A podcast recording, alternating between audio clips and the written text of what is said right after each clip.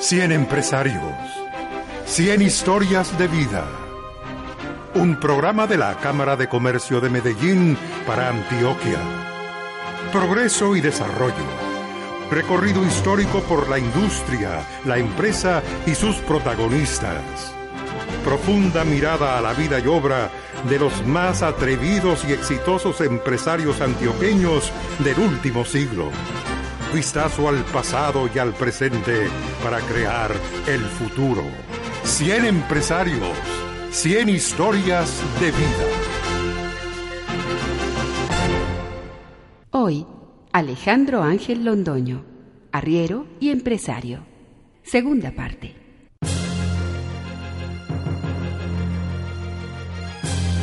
Alejandro Ángel Londoño empezó a labrar su fortuna a lomo de mula para años más tarde ser el gestor del ferrocarril de Amagá, el más importante vendedor de café colombiano en Estados Unidos en las primeras décadas del siglo XX y el promotor de empresas como la Nacional de Chocolates, la Cervecería Unión y de la Universidad Pontificia Bolivariana.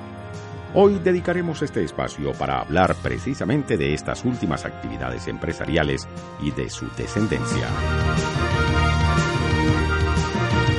Don Alejandro Ángel y sus negocios desde Francia. Don Alejandro Ángel Londoño decidió en 1920 abandonar el negocio de venta de café en Estados Unidos y orientar sus inversiones hacia la industria, la urbanización y el sector financiero. Un año más tarde, cuando ya era sexagenario, resolvió trasladarse con su familia a París, Francia.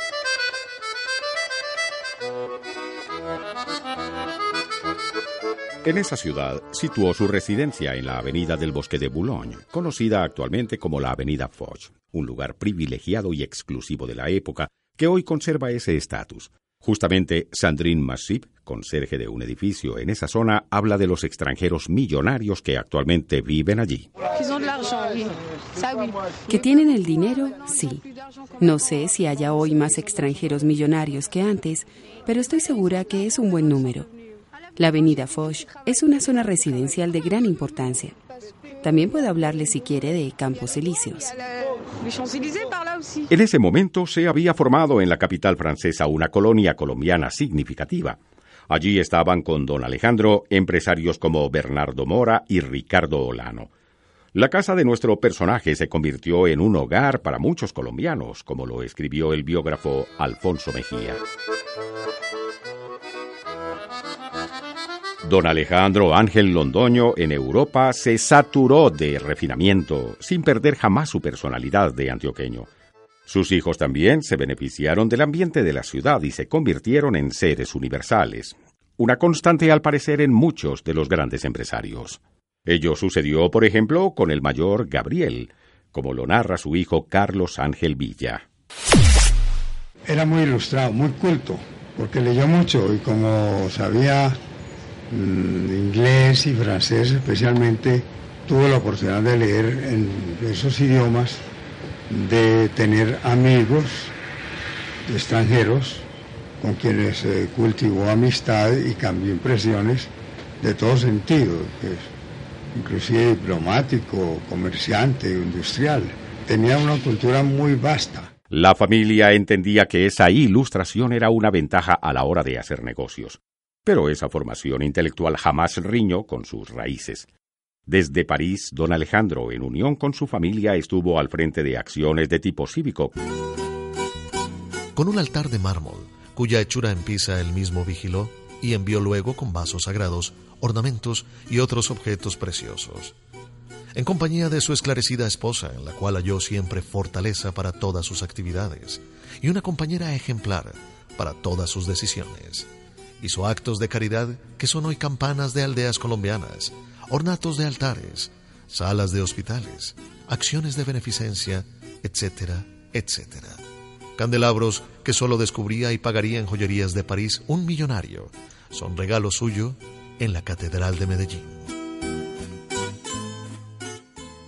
Don Alejandro Ángel, la Nacional de Chocolates y la Cervecería Unión.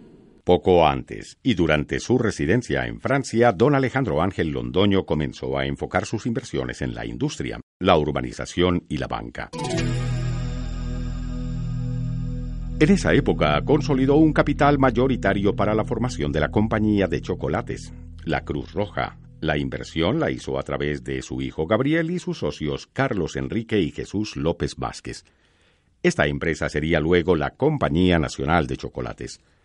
La familia Ángel permaneció en la junta directiva de la empresa hasta 1931. El historiador Víctor Álvarez comenta detalles del negocio. Don Alejandro disponía de recursos suficientes y el conocimiento de la tecnología y los contactos en Europa como para proceder a buscar una forma de sistematizar el negocio del chocolate. En Antioquia muchas pequeñas empresas lo producían, pero se requería un proceso tecnológico nuevo. Don Alejandro entonces procedió a girar instrucciones a la firma Ángel López y compañía representada por Jesús López para que tomara el liderazgo, invitara a otros productores de chocolate y formaran la Nacional de Chocolates. En abril de 1921, don Alejandro también compró acciones de la Fundición y Talleres de Robledo. Al año siguiente se hizo socio de la cervecería antioqueña consolidada. El empresario ya tenía inversiones en la cervecería La Libertad. Por esa razón, ocho años más tarde, con la fusión entre estas dos compañías, nace la Cervecería Unión, la empresa más emblemática en este sector en Antioquia con productos de gran tradición. Siempre Pilsen va marcando el paso. En 1926, don Alejandro Ángel Londoño participó además como socio fundador de la urbanizadora del barrio Colón y a mediados de ese año era el socio mayoritario del Banco de Sucre. 100 empresarios, 100 historias de vida. Un programa de la Cámara de Comercio de Medellín para Antioquia. La descendencia de don Alejandro Ángel Londoño. Para el año de 1924, todavía radicada en París, la familia de don Alejandro había crecido hasta completar 13 hijos. Es bueno recordar que en 1920 había fallecido Luis Carlos en Nueva York. Ahora entre sus hijos había nueve mujeres y cuatro hombres.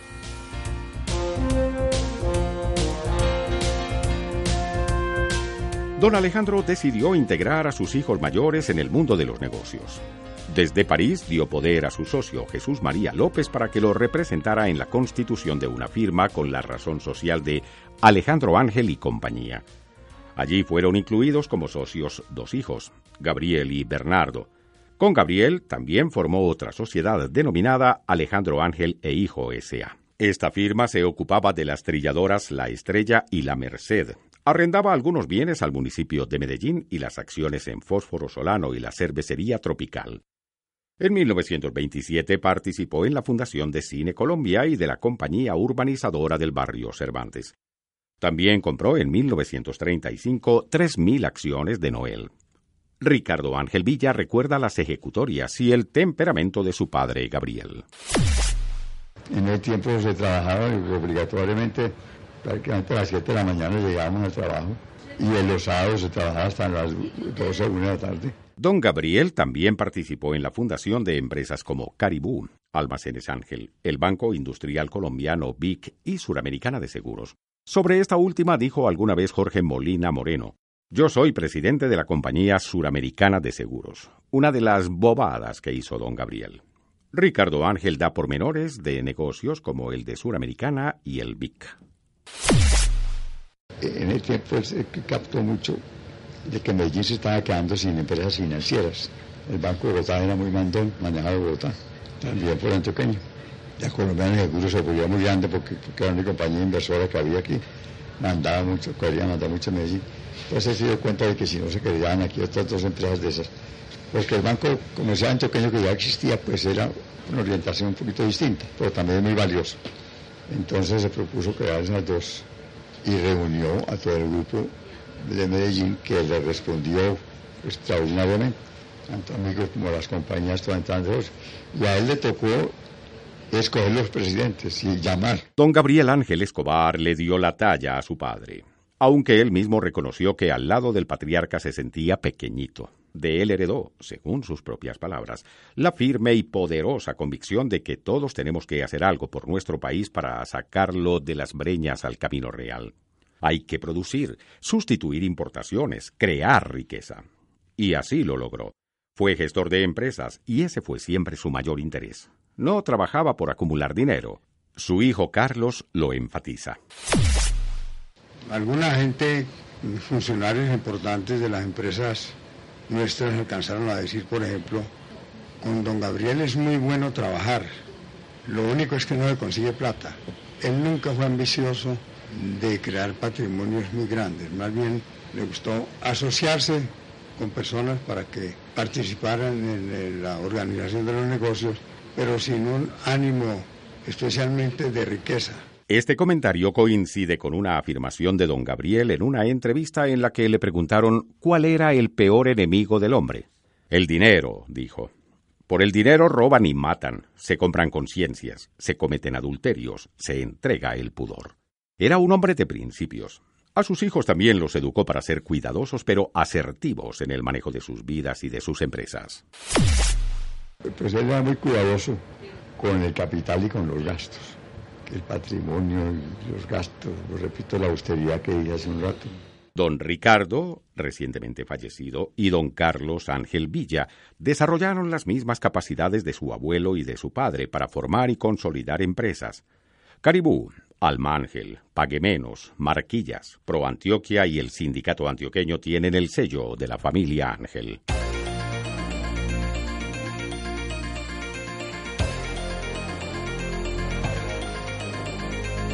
Otro hijo muy recordado de don Alejandro Ángel Londoño es justamente aquel que lleva su nombre, Alejandro Ángel Escobar. Sus ejecutorias en el sector empresarial no fueron determinantes, pero como ministro de Agricultura y Ganadería en el gobierno de Laureano Gómez sí tuvo un papel meritorio. Durante su ejercicio adquirió los terrenos donde funciona el Centro de Investigaciones Tibaitatá entre Madrid y Mosquera. Fomentó la investigación científica, propició la creación del Instituto Colombiano Agropecuario ICA y de la Federación Nacional de Ganaderos.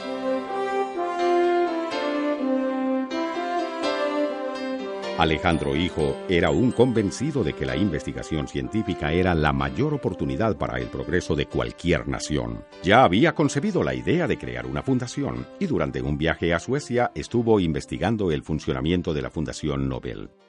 Al mismo tiempo se interesó por la labor de la Fundación Rockefeller en América Latina.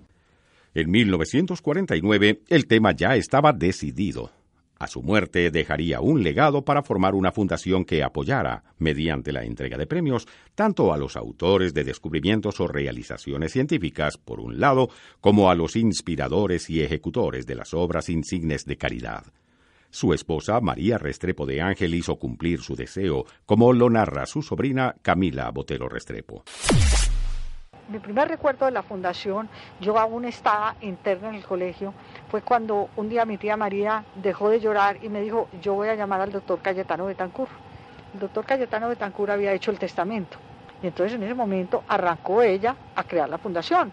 Es decir, ella no se sentó, dijéramoslo, solamente a llorar ella se sentó y hizo la fundación en los términos en que estaba especificada en el testamento. Ese fue el inicio, dijéramoslo también, pero a través del tiempo y la distancia ella le dio mucho dinero y mucho impulso a la fundación. La fundación ha reconocido el trabajo de un gran número de investigadores de ciencias exactas y sociales. Camila Botero Restrepo, directora de la fundación con sede en Bogotá, detalla. Yo creo que el premio significa hoy en Colombia, aparte de la realidad que es un dinero que se le da a la persona que ha hecho la investigación o a la entidad solidaria que está siendo premiada, más una preciosa medalla y un diploma, realmente lo que significa el premio es como una entrada a determinado mundo donde con ese reconocimiento las entidades premiadas pueden hacer mucho más. Eso lo hemos visto a través del tiempo, no solamente los premios de solidaridad, sino los premios en ciencias. Un científico o un grupo de científicos premiados por la Fundación Alejandro Ángel Escobar tienen un reconocimiento que de otra manera no lo tendrían. Don Alejandro Ángel Londoño y su regreso a Medellín. En enero de 1930, a sus 70 años, don Alejandro regresó con su familia a Medellín. Además de sus negocios, pronto se vio involucrado en el mundo de la política como presidente del directorio conservador de Antioquia. En 1936, con motivo de los conflictos entre liberales y conservadores por el control de la Universidad de Antioquia, don Alejandro aportó importantes recursos para la fundación de la Universidad Pontificia Bolivariana.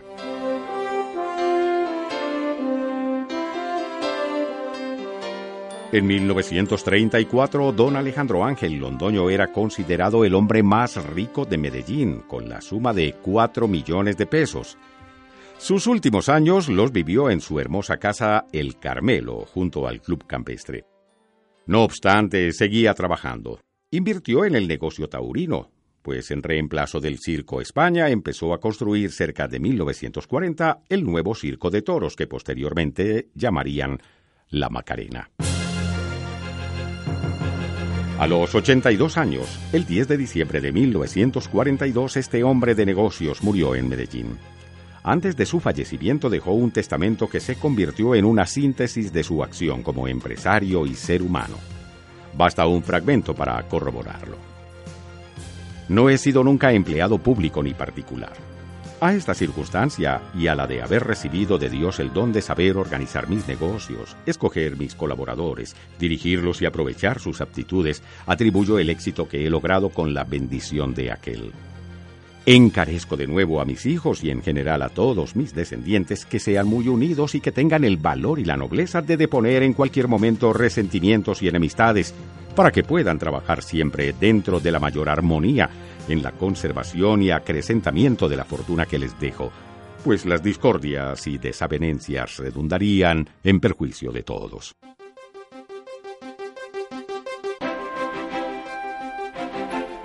Cien empresarios, cien historias de vida. Un programa de la Cámara de Comercio de Medellín para Antioquia. Progreso y desarrollo Recorrido histórico por la industria, la empresa y sus protagonistas.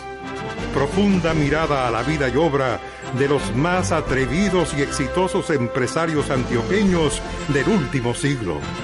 Vistazo al pasado y al presente para crear el futuro. 100 empresarios, 100 historias de vida.